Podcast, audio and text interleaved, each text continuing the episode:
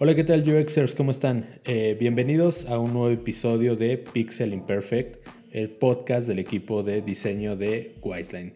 El día de hoy estamos eh, Jess. Hola, mucho gusto. Miriam. Hola, es, es un placer tenerlos de vuelta.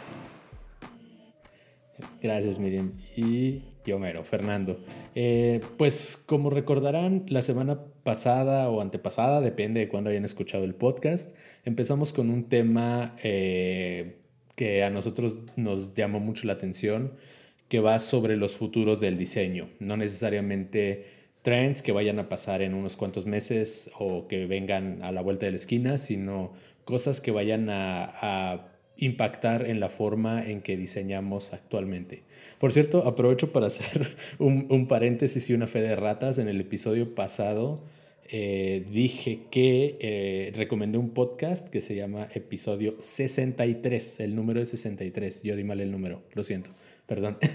Ahora sí, una vez habiendo hecho la aclaración, pues el día de hoy vamos a hablar eh, de un tema que también me ha llamado mucho la atención y me dio mucho gusto que, que a, a Jess le, le, le, atrajera también, que se llama realidad aumentada.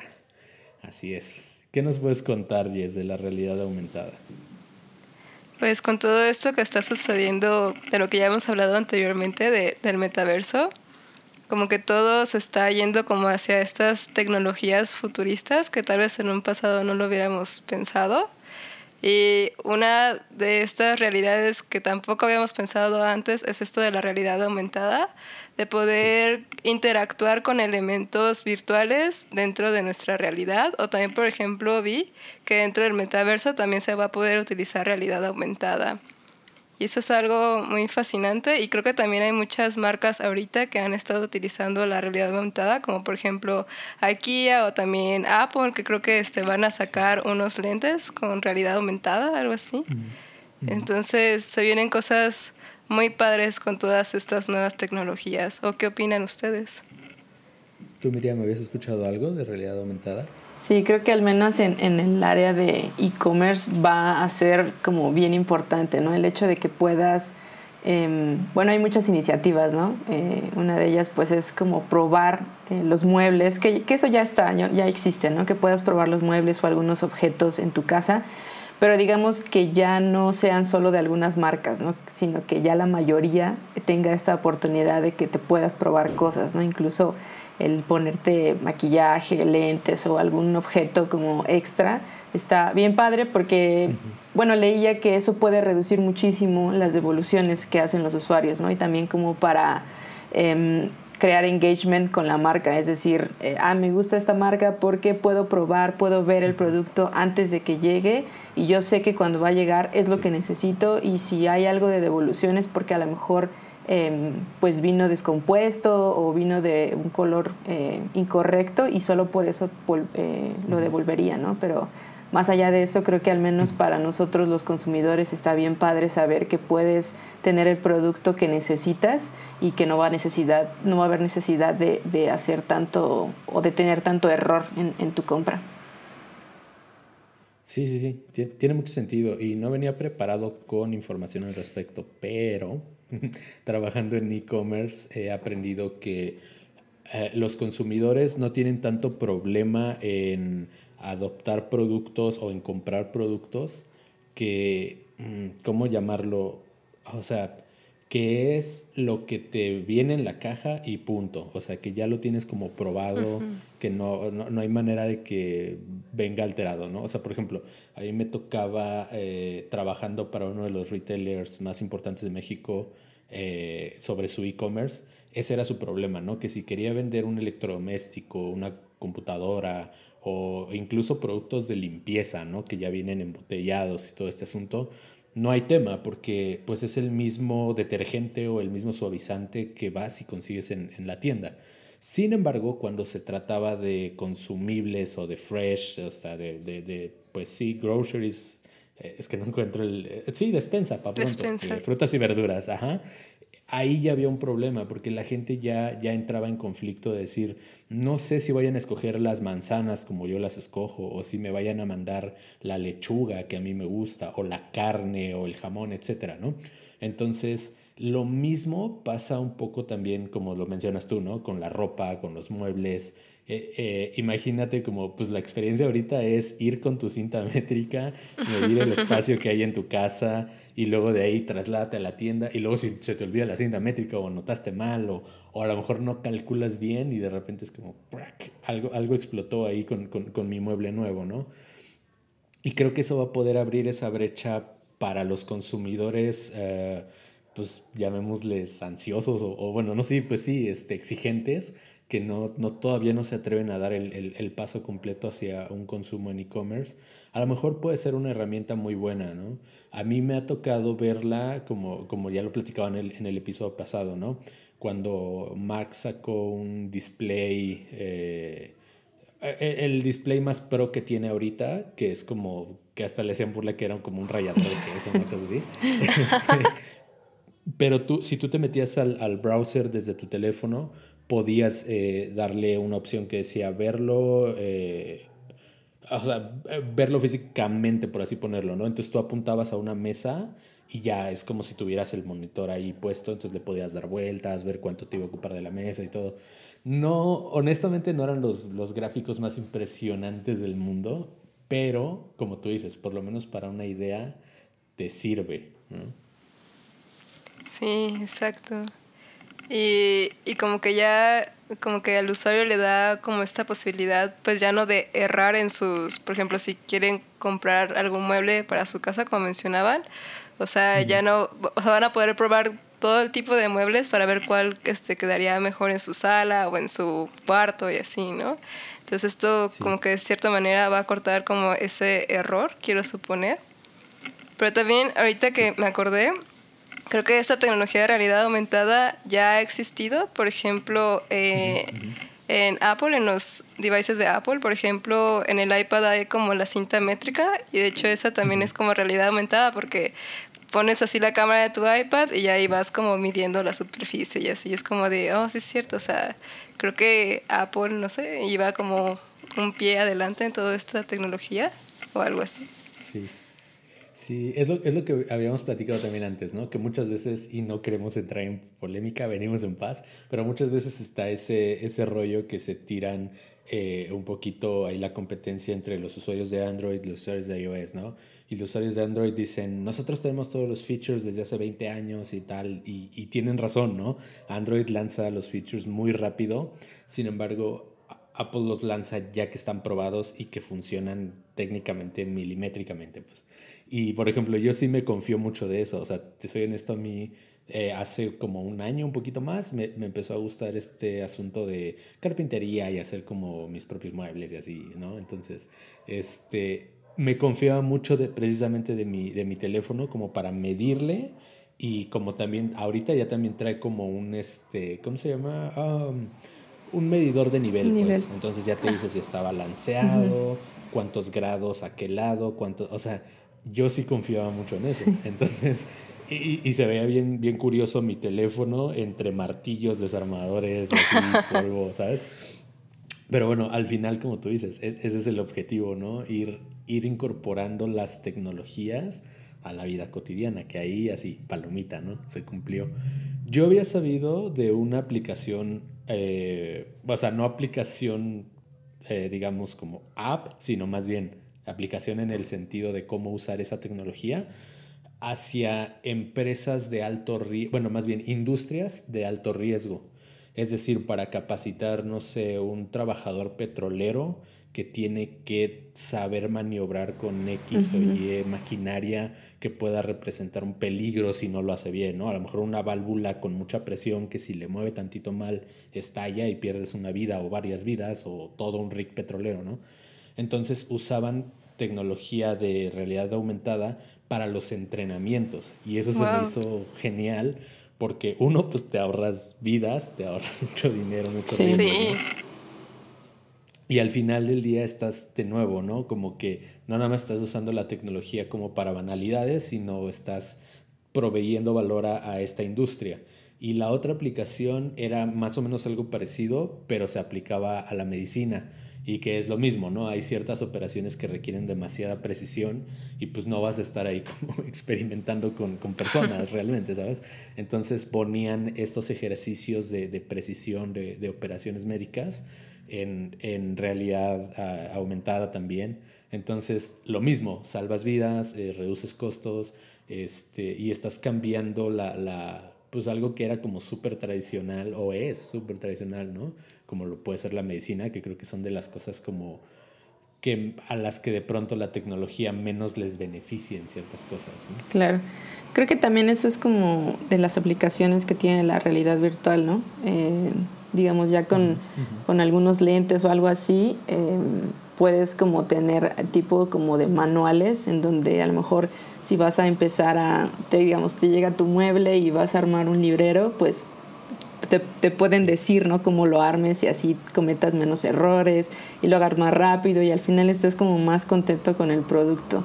Eh, y está chistoso lo que hablas de, de, la tecnología de Apple, porque no sé si recuerdan que hace un tiempo estuvieron eh, los Google Glass, ¿no? Creo que los Google Glass era sí. una iniciativa -huh. súper padre, pero a lo mejor tal vez estaba un poco adelantada a los años, ¿no? Porque si el Google Glass tal vez se hubiera insertado en este momento, o digamos hace un par de años, creo que hubiera sido como el boom, eh, como bien importante, ¿no? Al final se adelantaron a, a, a, todo eso, lo cual estaba, estaba padre, pero creo que no era el momento y por eso como que no tuvo tanto empuje tal vez como ellos hubieran querido.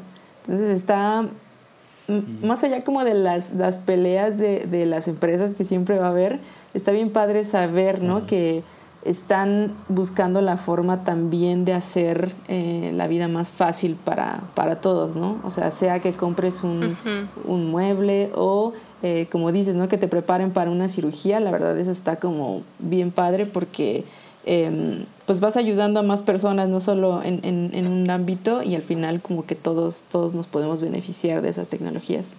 Y también como para hacer, de cierta manera, ciertas actividades más divertidas. Uh -huh por ejemplo, ahorita que mencionaba los Google Glass, este, no me acuerdo qué, qué dispositivo se utiliza, pero vi que, por ejemplo, en un parque acuático, este, hay, o sea, como, o sea, van por un tobogán y les ponen como unos lentes a las personas que van bajando por el tobogán. Entonces, en sí ellos, en sus lentes, van viendo como estos escenarios y como tal vez puede ser un parque jurásico, no sé. O sea, siguen bajando haciendo tobogán, entonces debe ser como la experiencia así como muy chida, ¿no? O sea, sientes el agua, sientes la adrenalina y aparte estás viendo como todas estas interacciones, ¿no? En este mundo virtual y como que eso lo hace mucho mejor. Sí, y ahí, ahí entramos como en, en, un punto bien importante que es un pivote de todas las tecnologías. Eh, llamémoslo de alguna forma, qué tan feasible es.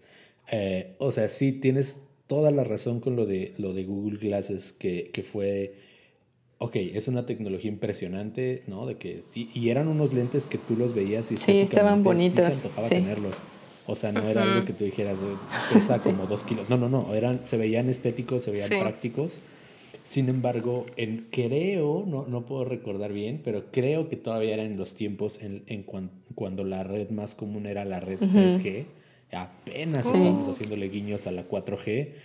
Eh, entonces, y lo mismo, ¿no? No todos los dispositivos iban a soportar el estar alimentando eso. O sea, ahorita sí ya es muy común que tu, que tu teléfono alimente tu reloj inteligente, alimente tu, este, o sea, otros wearables, que ya hasta adoptamos el término, este, porque ya tienen la capacidad, o sea, ya el Bluetooth ya tiene las frecuencias suficientes, las redes eh, Wi-Fi ya soportan ese intercambio de datos, o sea, digamos que ya tenemos esa infraestructura, si la queremos llamar así. Y eso es lo que está sucediendo también ahorita con realidad eh, aumentada. Obviamente es un intercambio tremendo de datos y si estás en tu casa con el, con el Wi-Fi, pues correcto, puede que sí tengas ese ancho de banda y puede que no. O sea, hay días en que el mismo Zoom te agota la, el ancho de banda y ya estás valiendo, ¿no? Sin embargo, lo que, lo que es de, dentro de la bibliografía que, que Jess hizo una muy buena tarea pasándonos, viene que hay una dependencia entre la, la realidad aumentada y el 5G. Uh -huh. Entonces, por ejemplo, nosotros vivimos en México, ni hablar de 5G, yo creo que como hasta el 2023. Ojalá que sí nos sorprendan, ¿no? Y, y, y, eso es lo que, lo que pasa mucho con la tecnología, es cuando se viene abajo una... Ajá, como lo mencionabas, lanzar previamente una tecnología puede hacer la diferencia entre que funcione y no funcione. Eh, de nuevo, por ejemplo, yo me he encontrado eso, ¿no? Por ejemplo, eh, mi teléfono ya está listo para 5G, pero no hay red 5G en mi país. Y es como, ah, ok, qué padre, pagué extra por nada, ¿no? Eh, lo mismo, a mí me gustaría ya poder hacer pagos sin contacto, ¿no? Vía NFC, que es nada más hacer el dispositivo la terminal, se te hace el cobro y tan tan. Te lo prometo que he preguntado así en varios restaurantes, gasolineras, supermercados, lo que sea, que veo que tiene el loguito de NFC. y pues es entendible, ¿no? El cajero o cajera me dicen como, no sé, joven. O sea, los honestos me dicen, la verdad no sé. O sea, no lo sé hacer. Y es como, no te preocupes. O sea, todo bien, ¿no? Y hay otros que incluso me dicen, no, este, eso no existe. No y yo así de, estoy viendo la leyenda que dice paga sin contacto. O sea, creo que me cae mejor que, que me sean honestos y me digan, pues sí, pero no, no sé usar cómo. E incluso hubo, hubo, una cajera que sí nos pusimos ahí, como que, o sea, como que no había mucha gente y nos pusimos ahí a picarle, ¿no? Eh, de, ok, a ver, tú pon tu terminal en este modo, yo pongo mi teléfono en este otro y, y al final lo logramos, ¿no? Y fue como, la parte como que a los dos nos sacó sí sirve. yes, Pero entonces esa es otra disyuntiva, ¿no? Eh, ¿Qué tanto, sí, qué tanto está lista nuestra infraestructura para ese tipo de tecnologías? No, aún no estamos listos. Al menos México para esa parte todavía le faltan años, como decías. Pero hay como muchas eh, como revoluciones, ¿no? O sea, digamos, eh, pues yo tengo amigos y todo que hasta no sé, ¿no? Como que los comparo un poco como que estaban adelantados porque justo querían meter ese tipo de, iniciativas en aplicaciones o en, proyectos que ellos tenían. Y la verdad como que em, el cliente era como, está bien padre, la verdad está bien padre, pero eh, me va a costar muchísimo y ahorita no sé realmente cuántos usuarios pueda eh, tener por eh, ese, eso. Entonces, la verdad es, es demasiado costo por lo que eh, no voy a estar recibiendo, ¿no? Entonces, como que hay muchas personas que siempre se andan eh, moviendo para justo, aunque las tecnologías tal vez de México no funcionen, pero siempre andan moviéndose para, para ver qué pueden crear y con qué, em, digamos, la tecnología, en qué rama la pueden utilizar como para que también puedan ayudar a, a otras personas. Y eso la verdad está bien interesante porque no solo es como de que eh, México tenga que avanzar en esas tecnologías, sino también las personas mismas deben aprender sobre esas tecnologías y eso pues también te, te agrega como un, un puntito en, en, en, lo que sea que hagas en, en tu trabajo. ¿no? Ahí entramos en una condicional muy importante de diseño, no nada más de diseño de experiencia de usuario, de diseño digital, sino de todo el diseño per se.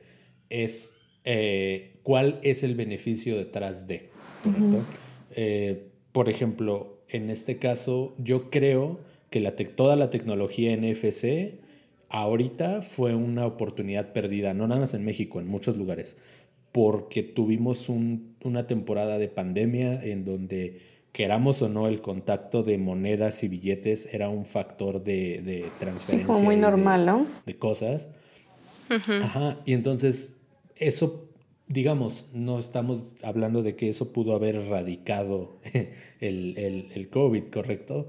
Pero sí pudo haber sido un factor beneficioso, decir, oye, ya no vas a tener que intercambiar eh, monedas físicas, que en realidad nos estamos moviendo hacia allá. Se supone que solamente, aunque nos sorprenda, solamente el 10% de dinero es físico en el mundo. Todo lo demás son acciones de bolsa, criptomonedas, este, transferencias electrónicas. O sea, por ejemplo, no sé cómo lo vean ustedes, yo, yo me encuentro en una posición en, el, en la que sí, realmente, eh, y aparte sumamos lo que decíamos la, la vez pasada, ¿no? De, de, de, de, cosas de papá, ¿no? que de repente me, mi papá me dice, pues es que a, a, ti te pagan de mentiritas porque, no sé, en tu cartera nada más veo 500 pesos, ¿sabes? Es como de, es todo el dinero que tú tocas. Porque sí, en cuanto llega es eh, renta se va en una transferencia, eh, la despensa se va en otra transferencia, así cada gasto se va yendo en transferencias. Entonces, creo que hubiera sido una movida muy interesante y que hubiera sido muy provechosa. Entonces, y lo mismo, si lo hubiéramos sabido aplicar, no el NFC, sino en realidad la, la realidad aumentada, si lo hubiéramos sabido implementar un poquito más rápido, probablemente hubiera sido un factor para ayudar a todas esas personas, tanto niños como docentes, que tuvieron que cambiar su modalidad de trabajo, ¿correcto? Entonces nos hubiéramos involucrado en la educación. Pero, pues sí, nos, nos está faltando. Sí, hubiera sido muy beneficioso para las escuelas, la realidad aumentada, ya que, bueno, ahorita creo que ya los niños regresaron a escuelas a presencial, pero por ejemplo, durante la pandemia, bueno, todavía no acaba la pandemia, pero o sea, como que sí sería de mucha ayuda, pues para que los compañeritos como que de cierta manera, así como el metaverso, ¿no? Que veían a sus, bueno, que podían ver a sus compañeros, al menos como avatares o así, pero o sea, como que puedan interactuar también. No, estaría padre, ¿no? Bueno, imagínense como, em, como alguna clase, por ejemplo, biología o química, algo así, como poder interactuar tal vez con un... Bueno, tal vez no interactuar, ¿no? Pero... Con la rana. Ajá, exacto, ¿no? Ver la rana y ver como incluso... Em, ver tal vez como qué tipo de piel podría tener, eh, qué colores, cosas así. La verdad, a mí me emocionan mucho porque justo el, el otro día estaba probando eh, en Google que dictar puedes poner como elefante y puedes tener como tu, tu versión ahí del elefante y lo puedes poner ahí como en, tu, tu, casa, ¿no? O sea, digamos, con, con, la cámara. Y está padre, ¿no? Digamos, no es el tamaño del elefante, porque pues lo puedes hacer grande y chiquito y todo, pero la verdad está bien padre porque sí se pone a hacer ruidos también. Entonces, pues tienes ese efecto como visual, bueno, todo de, sensorial donde puedes como casi ver al elefante como si fuera, estuviera ahí. Entonces, no sé, es un aspecto de educación, la verdad está bien padre porque siempre he creído que con esos modos interactivos de aprender eh, creo que eh, al final como que los niños y las niñas se interesan más en ciertas cosas que, que, a lo mejor en un libro o, en una clase como muy eh, rutinaria, pues a lo mejor podrías perder un poco. Sí, o también imagínate, también imagínate, este, por ejemplo, para un zoológico, ¿no? O sea, por ejemplo, en vez de que tengan a los animales ahí enjaulados, igual podría ser como algo así de realidad, realidad aumentada y ahora sí las personas podrían convivir con el animal, ¿no? O sea, obviamente no va a ser el animal real, pero o sea, va a ser como una imagen más cercana a ese, a ese animal. Sí, o imagínate con tus lentes. No sé, ¿no? O sea, puedes entrar como al zoológico y pues ya, o sea, tienes, tienes oportunidad de como interactuar con todos los animales. Eso está bien padre. La verdad, no sé si si hay alguna de esas ideas, pero si alguien nos está escuchando y tiene ganas de crear eso, pues ya les dimos una idea. Ya menos. sí, literal sería el elefante en la habitación. Estaba pensando en eso. Ándale. Sí. ¿Sabes? Y, y, eso, eso nos lleva a otro punto muy importante y clave dentro del diseño, la escalabilidad. Porque de nuevo, todos pensamos en hacer una realidad aumentada sofisticada, con gráficos de última, eh, perfecta, si lo quieres ver así, ¿correcto? Y no está mal, porque al final nuestro trabajo como diseñadores es perfeccionar las experiencias o hacerlas lo más impecables que se pueda, ¿correcto? Sin embargo, no todos necesitamos todo el ancho de banda. O sea, como tú lo mencionas, eh, y, haciendo link al, capítulo anterior que decíamos, eh, quizá yo no quiero conocer Japón por medio de un Oculus. Quizá quiero ir presencialmente, respirar, sentir el aire, probar la comida, conocer a la gente, tal. Entendido. Ahora, ¿qué pasa con ese, como tú lo mencionaste, es el mejor ejemplo del mundo? ¿Qué pasa con ese niño de primaria que no va a viajar mañana a África a conocer un elefante, ¿sabes? Digo, no sé si hay elefantes en África, pero bueno, un dromedario al desierto, ¿sabes? Eh, ¿Y qué pasa si ya con hacer un par de clics ya lo pudo ver ahí y darse una idea? O sea, obviamente es, no es real, correcto, no van a ser las proporciones milimétricas exactas, pero por lo menos ya estás despertando un interés más y estás como que relacionando sensorialmente y obviamente todos sabemos que si lees algo, o sea, como, como lo mencionaste, ¿no? Si lo ves en un libro, pues ok, si te, si te atrapa y si tienes ese tipo de llamémosle de inteligencia, pues lo cachas y listo, ¿no? Lo interiorizas. Pero hay diferentes tipos de aprendizaje, hay visual, hay auditivo. Entonces imagínate que hay un, un, un niño por ahí que le está costando trabajo la escuela porque su tipo de aprendizaje es eh, visual y con la realidad aumentada ya le estás llenando esa necesidad. Entonces ahí también ya nos estamos metiendo en temas de inclusión, que es el tema que sí. Sí, no, incluso me, me, podía pensar, justo que dijiste eso, no sé, por ejemplo, eh, pues un niño ciego, ¿no? Que digamos, le puedes describir el elefante y todo, pero a lo mejor si en ese momento eh, puedes aplicar algún sonido, em, digamos, la selva, ¿no? ¿Cómo, ¿Cómo se escucharía la selva? Porque sí, a lo mejor lo puedes leer y decir, ah, sí, mira, pasan este tipo de cosas.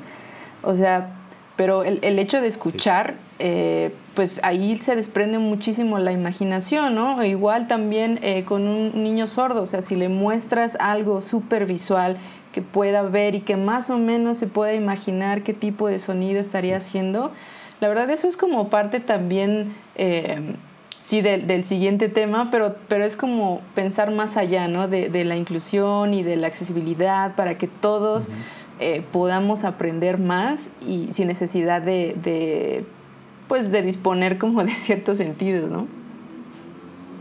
Sí, y, y, volvemos a lo mismo. Creo, creo que la clave no es suplir experiencias, sino complementar experiencias. Uh -huh. Yo también vi una aplicación de, de, realidad aumentada que igual y es un poco de nicho por la naturaleza de, de, del producto, pero es en, en autos de, de, gama de lujo, llámese Ferrari, eh, creo que sí lo vi en Ferrari.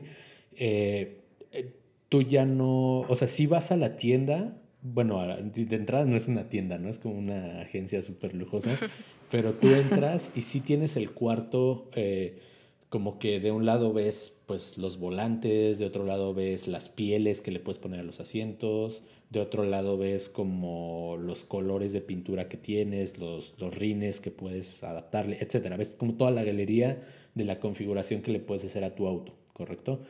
Pero de nuevo, la imaginación es subjetiva. Entonces, lo que hacen es, tú escoges esos materiales físicamente, pero te muestran un render de, de cómo se vería tu, tu, auto con la configuración que tú elijas, ¿no? Y lo, y lo ves o sea, no nada más lo ves estacionado como, como en los gráficos convencionales, sino lo ves corriendo en una pista, frenando, eh, lo ves de una vista aérea, como si fuera... O sea, como que te digo, no vas a suplir el hecho de que tú vayas y digas, mmm, esta textura de tela no me gusta para mi asiento, que al final es muy importante, y más cuando estás gastando esa cantidad de dinero en un, en un auto. Entonces, es lo menos, ¿no? Este, pero es, exacto, es lo menos. Que, pero sí vas a complementar la experiencia. Y de nuevo, ahorita estamos hablando de cosas como, pues, muy de nicho, pero, pero también tenemos aplicaciones más convencionales que podríamos utilizar. Uh -huh. Y sí, todo esto que están diciendo como de tener como este tipo de, no sé, como de mundos inmersi uh -huh. inmersivos, ajá. Sí. Es como de cierta manera combinando el metaverso con la realidad aumentada. Por ejemplo, ahorita que mencionabas el ejemplo de los carros, o sea, igual sí. puede ser como que dentro del metaverso haya como algo así como que puedas tunear tu carro así. Y este, y esto es literal, o sea, como en un salón y veas así tu, el carro, o sea, el, el render del carro y ahí tú puedes elegir la pintura y todo. Y es como donde se combinan también estas, estos dos trends o estas tecnologías, ¿no? También hay algo muy interesante. Por ejemplo, ahorita que estamos hablando de la accesibilidad y esto es también cómo entra la parte del diseño y todo esto. O sea, los diseñadores sí. ya tendríamos que evolucionar en la parte de también aprender 3D o, uh -huh. o, qué pasaría? ¿Nos dedicaríamos a diseñar también como skins para los personajes del metaverso o sí. así? Sí, y, ahí están las, las dos variantes, ¿no? La parte eh, estética, llamémosle así, que, que, podría ser, este, como tú dices, los artes, los colores, o sea, toda la parte, de nuevo, estética. Y también está la, la otra la otra parte, ¿no? ¿Cómo, lo, ¿Cómo vas a hacer todo el proceso de selección? ¿Cómo vas a hacer los configuradores? Uh -huh. ¿Cómo vas a interactuar con ellos? qué tan granular va a ser la, eh, la personalización de esos skins, porque a lo mejor es como de me encanta, no sé, esa chamarra, ¿no? Pero tiene el, tiene el stitching rojo y a mí no me gusta el rojo y es como, ok, o sea, son cosas que a lo mejor pueden ser eh, eh, sencillas, pero depende de qué tan granular lo vayas haciendo al, al, a lo largo. Y, y es eso, ¿no? O sea, qué tanto nada más te vas a poder poner como un skin así sencillito o si nos vamos a meter también en temas de voz, en temas de movimiento, porque seguro sí, o sea, ¿cómo le vas a hacer para adaptar los movimientos? Porque en teoría lo que promete el metaverso es eso, ¿no? Que, que, que se va a ver fluido, que va, va, va, a llevar como tus movimientos, o no, no, no va a ser como esos memes que, que se ven de, eh, ¿cómo se llama? de Grand Theft Auto, ¿no? Que están los muñecos chocando con las paredes.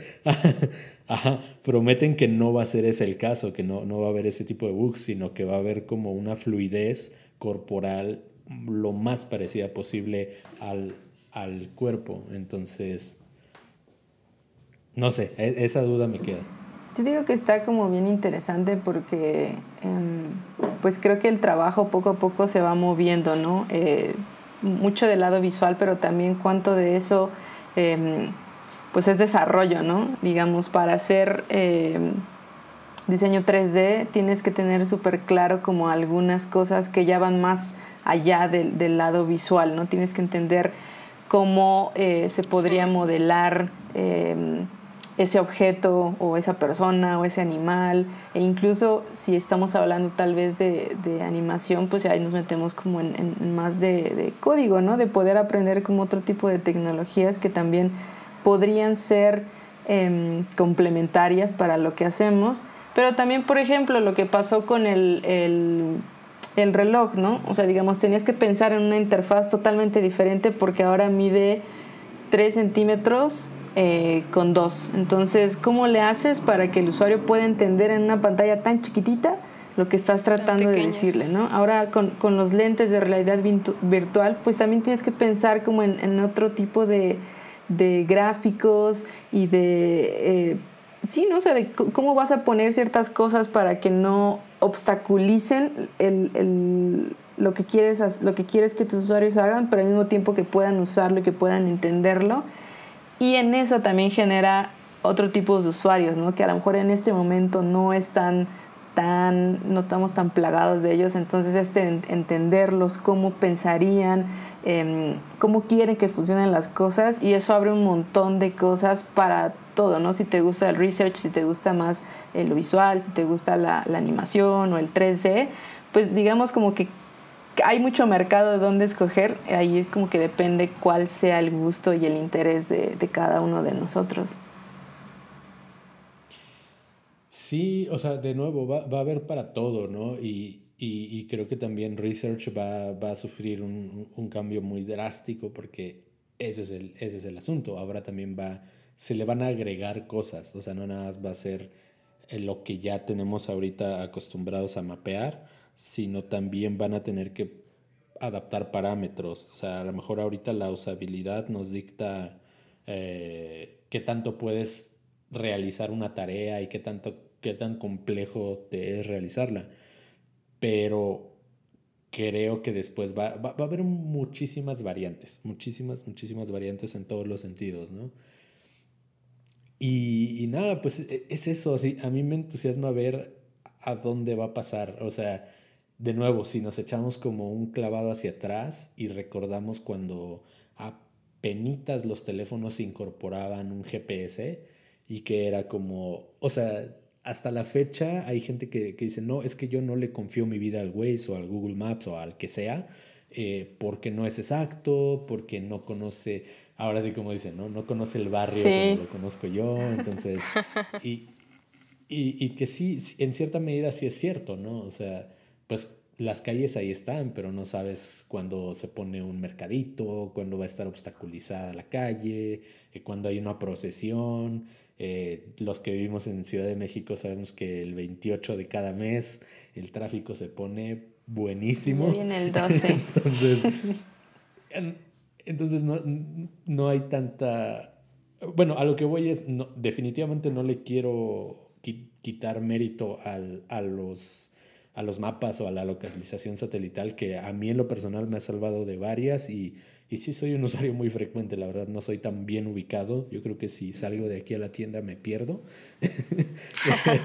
me, me, han ayudado bastante. Entonces, pero a lo que voy es, si nos echamos hacia atrás ese clavado y vemos cuando empezaba a, empezábamos a tener esos sistemas, pues de nuevo, ¿no? La experiencia era como con mucho bug, o sea, no era como tan, tan sólida, tan pulida, eh, no era o sea, de que tú mandabas la ubicación y te aventaba tres cuadras adelante. ¿Cuántas veces no nos pasó con, pidiendo el, el, Uber o el Didi o lo que haya sido? Este, así de, ya estoy aquí, joven. Y es como, no, ven, estás a dos manzanas. Entonces, creo que también vamos a tener que vivir ese periodo con, con la realidad aumentada, pues de adaptación y de prueba y error, que no lo podemos evitar. Al final del día el proceso de diseño siempre es iterativo, ¿no? Entonces, me interesa ver cómo van a ser esas iteraciones. Sí, va a ser muy interesante cómo avanza pues, con todas estas tecnologías nuevas y también como de, pues sí, cómo, cómo se va a diversificar todavía más el diseño, este, el UX y también, por ejemplo, pues el desarrollo. Al final de cuentas también este, tiene cabida en todo esto. Entonces va a estar muy interesante. A ver, aquí a 10 años, 5 años, a ver cómo cambia el mundo. Yo tengo una pregunta así para, para ustedes y para todos. O sea, como, ¿cómo se imaginan su futuro? O sea, digamos, cuando estamos viendo una película futurista eh, que pasan como un montón de cosas, o sea, ¿cómo se imaginan el futuro de la tecnología en ni siquiera 10 años? Porque yo creo que en 10 años va a ser algo que ni imaginemos, sino algo pequeño, no sé, tres, cuatro años. O sea, ¿cómo, ven su futuro para, para ese entonces? Tan, tan, tan. Mm. Dale, yes. Es una pregunta muy interesante. Pues yo siento que pues más dependiente de la tecnología, mm, porque si, si me está otorgando como estas nuevas herramientas, siento que tal vez como que voy a estar más en la realidad aumentada que en la realidad, por ejemplo, tratando como de, como de incorporar todas estas nuevas herramientas, así como para elegir, no sé, una decoración para mi casa o así, o sea, como que no me voy a despegar de, por ejemplo, de mi celular o de la tableta o si tengo unos Google Glasses o algo, unos Apple Glasses, como que voy a estar ahí pegada a ellos para ver cómo funcionan. Tenemos una, una, ¿cómo se llama? No, no, es que no es jig, tenemos una tequi. yo también, yo también soy medio tequi, me gusta mucho. Lamentablemente no tengo tanto dinero como el que me gustaría para probar todas las tecnologías que, que, que me veo cada que veo un nuevo dron o algo por el estilo, ¿no? Eh, sin embargo, considero dos cosas. La primera es que todo en esta vida es cíclico, ¿correcto? O sea, como que a nivel economía, a nivel diseño, a nivel música, si lo quieres ver así, todo conlleva ciclos. Y creo, eso siento yo, y ahorita les voy a platicar por qué, que estamos viviendo un, la puntita de un ciclo en cuanto a tecnología. ¿Por qué lo siento así? Eh, yo siempre he sido mucho de, de, ese, de ese rollo de clavarme, ver videos y, y, como les digo, me gusta, me gusta experimentar con las tecnologías y me gusta, no sé, me gusta mucho. Y hace poquito tuve como la inquietud de, ok, ¿por qué estoy con iOS y no con Android? Vamos a ver qué trae Android, ¿no? O sea, qué novedades puedo tener o qué, qué ventajas ok, definitivamente es mucho más barato tener un dispositivo Android que un iOS. Eso sí, no se lo voy a negar jamás. Sin embargo, me di cuenta que ya están muy empatados. O sea, las diferencias son mínimas. Las diferencias son como de entre una cámara y otra son de .2 megapíxeles, ¿no? Una toma la foto dos, este, ¿cómo se llaman? Dos nits más clara que la otra. Y es como, ok, correcto. Eh, o sea, salvo excepciones, ¿no? Como Samsung, Samsung o Sony, que sacó, sacaron unos teléfonos enfocados en fotografía que casi casi traes un telescopio ahí, ¿no? Correcto. Pero son teléfonos que cuestan lo que te costaría un coche usado aquí en México. Entonces, de nuevo, son cosas muy de nicho, ¿no? Pero a lo que voy es, ya la, la, las tablas están muy parejas y hace mucho que no tenemos una innovación disruptiva como en su momento lo fue. Y te digo, que yo sé que fue más trabajo de mercadotecnia porque había teléfonos Android o Windows que ya lo habían hecho, pero este rollo que vino a hacer Steve Jobs de vamos a tener un iPod, un GPS, un teléfono y un tal en un mismo dispositivo. Y te lo volví a repetir, ¿no? A ver, por si no me entendiste, un iPod, un teléfono, una agenda en un mismo dispositivo. O sea, eso fue disruptivo para todos, nos voló la cabeza, ¿no? Es como, wow, es un todo en uno y tal. Y empezó a, o sea, si, si recuerdan antes de eso, todos los teléfonos eran de teclitas físicas y, el, el, que era como flip era, wow, o sea, ese teléfono se desdobla, qué, qué, qué cool, ¿no?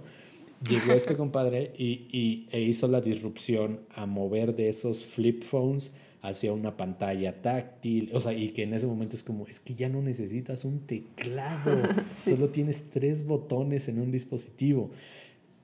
E, e, ese tipo de, de, de, tecnología disruptiva creo que lo están intentando hacer con los teléfonos plegables ahorita, pero no lo siento sólido, o sea, están teniendo muchas fallas.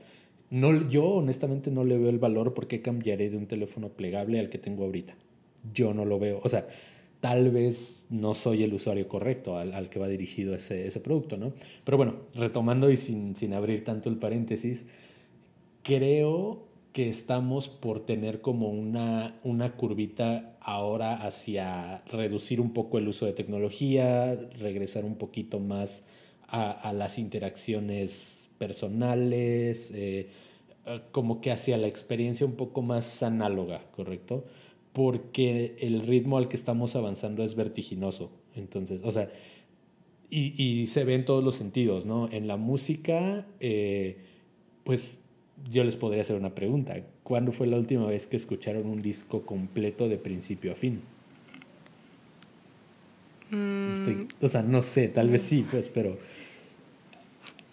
normalmente como, como lo está consumiendo la mayoría del público ahorita y de nuevo, gracias TikTok. Este, eh, no soy muy fan de, de, TikTok, pero bueno, ahí está, ni modo, ¿no? Pero lo que está haciendo es eh, clips cortos que consumes de volada en unos cuantos segundos y con una canción que se te queda pegada el resto del día. Y está bien, porque eso está funcionando y esto está funcionando para la mayoría de la gente y así es como están procesando la música. Pero si se dan cuenta, uno, las tendencias en música ya no son de hacer un álbum completo. O sea, los artistas más comerciales, vamos, sé que hay gente de culto y gente experimental que sí, a lo mejor hacen sus EPs todavía y los hacen conceptuales y ahí tienes a una Bjork, quizá, ¿no? Este, pero la música más consumible actualmente es eso, clips cortitos, canciones cortitas, separadas, ni siquiera hay un álbum. Si te metes, no sé, a a revisar el Spotify de un Bad Bunny o de un J Balvin, que digo, no, no, nada en contra de los compadres, ¿no? Pero realmente es eso, tracks cortitos, separados, muchas colaboraciones como de 20 artistas para hacer una sola canción de dos minutos, eh, que están cambiando la tendencia de cómo. Pero a lo que voy es, o nos seguimos por ese ritmo vertiginoso, pero al rato, ¿qué va a ser? O sea, como que siento que está siendo muy agresivo ese, esa reducción. Entonces, siempre cuando hay una aceleración, no puede seguir en constante, debe de haber una desaceleración. Entonces, probablemente haya músicos que sí regresen la escena a ese sentido. Y ahora sí, aterrizo a la tecnología. Creo que debe de pasar lo mismo. Creo que debemos de encontrar un balance y, y, y, y creo que VR se postula perfecto, ¿no? Para no enajenarte completamente en una realidad distinta a la tuya, sin embargo, mejorar un poco la que ya tienes, ¿sabes? Como bustearla. Eso es lo que a mí me gustaría ver. Y así me veo en unos años, como mejorando mi realidad más allá de cambiándola. Tú, Miriam, ¿cómo te ves en cinco años? Pues igual, ¿no? Como un poco como de mezcla de de los dos, o sea, como utilizando ciertas tecnologías más, porque creo que muchas empresas lo van a hacer, ¿no? Y están apuntando muchísimo a eso, pero también en, en, el lado como el que dices, ¿no? De conexión, em, que digamos por la pandemia se pudo como eh, aprender que no hay, no hay necesidad de que estés físicamente, sino también pues puede tener llamadas y todo eso, ¿no? Entonces a lo mejor al tener una llamada tal vez eh, con tus lentes de realidad virtual puedas sentir como que ya estás ahí, ¿no? Y al final pues es otro tipo de experiencia y hay que aprender y todo, pero pues también está interesante, ¿no? La verdad yo creo que sí va, van a haber muchos... Em, cambios, tal vez no tan radicales como, como mencionas, ¿no? De, de este el ejemplo del teléfono, pero yo creo que sí van a haber cambios bien interesantes que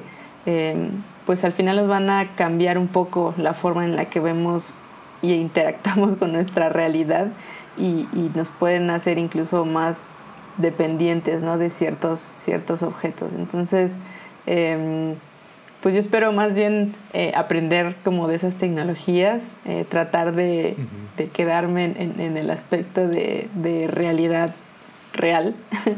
Y, pues simplemente no consumir todo ese tipo de cosas porque al final de cuentas somos em, pues miembros digitales ¿no? y colaboradores digitales que necesitamos estar aprendiendo de eso todo el tiempo. Entonces la verdad está, está muy interesante y, y incluso como las películas, ¿no? Me gusta mucho volver al futuro. Yo estaría encantada si pudiera tener como ciertos objetos que en ese entonces eh, se imaginaron y poderlos tenerlo en mi vida real. Sí, manejar un DeLorean, ya no abrocharte las agujetas. Exacto, sí.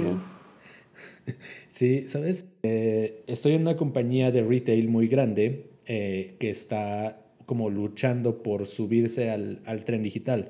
Y eh, hoy en la mañana veíamos que el año pasado, digamos que estaba entre las 20 compañías más, más importantes a nivel global, ¿correcto? No sé, digamos, por decir un número, estaba en el 15 y este año está quizá en el 18, 19, ¿no? Entonces, como sea, estar en ese top a nivel global, pues estás hablando de que eres un monstruo, ¿no? Ser de las empresas más grandes a nivel mundial pues, está durísimo. Sin embargo, platicábamos y hacíamos un poco la analogía entre Netflix y Blockbuster, por ejemplo, ¿no? Que de pronto eh, Blockbuster dijo, ¿qué, ¿qué, es eso de Netflix? Yo no voy a estar rentando en demand y mucho menos digital, o sea, no, no, no, o sea, yo soy el rey, a mí todos vienen y me rentan mis películas y les cobro una la nota si se atrasan 20 minutos y así funciono y así voy a seguir funcionando. ¿Dónde está Netflix hoy y dónde está Blockbuster hoy? Entonces, si digamos que hay empresas que por más tradicionales que sean, deben de subirse y deben de adaptarse a la tecnología. De lo contrario, no digo que sea una verdad absoluta, pero corren mucho riesgo de quedarse rezagadas o incluso de tener consecuencias pues, graves en su operación. Como Blockbuster. Entonces, pues sí, no nos queda otra más que adaptarnos a la tecnología. Así es. Y bueno, pues creo que, creo que es un tema que nos está dejando mucho, eh, pero no hay que quemarlo porque viene el... Yo lo llamaría, es como de todos los puntos que hemos analizado, tanto de metaverso como ahorita realidad aumentada, el que vamos a tocar en el siguiente tema, que es el de el de, las, perdón, el de la accesibilidad, es como lo más cercano a lo, o digamos, lo más tangible que hacemos nosotros como diseñador de, diseñadores de experiencia. Porque sí somos el lado empático, somos el lado que toma en cuenta y pone en centro las necesidades del, del usuario final o del consumidor final, como lo queramos llamar y al mismo tiempo, o sea, de nada sirve que algo sea usable o que tenga un buen diseño o que tenga una buena experiencia si no es rentable, si no tiene un propósito y si no está proveyendo, proveyendo, sí, sí, sí, sí, proveyendo, valor tanto al negocio, o sea, es decir, que esté dejando dinero y tanto a la persona que lo va a estar usando, de nuevo, que le complemente en algo la vida, ¿no? Entonces, ¿Qué les parece si dejamos nuestros temas por acá para que no, nos vayamos a, comer el tema siguiente? Una chulada de tema. verdad. Sí, va, a estar muy bueno. Si yo fuera escucha de Pixel Imperfect, no me lo perdería por nada. No sé. Yo no me lo voy a perder. sí, claro. Pues bueno, eh, creo que esto es todo por el podcast del día de hoy. Eh, yo fui Fer Ramírez. Yo Jessica. Yo Miriam Romero. Los esperamos en el siguiente episodio y no se olviden de, de nuevo, si tienen algún comentario, quieren tocar algún tema, nuestras redes sociales están abiertas para que puedan eh, por ahí sugerirnos eh, próximos temas. Hasta luego. Gracias. Gracias.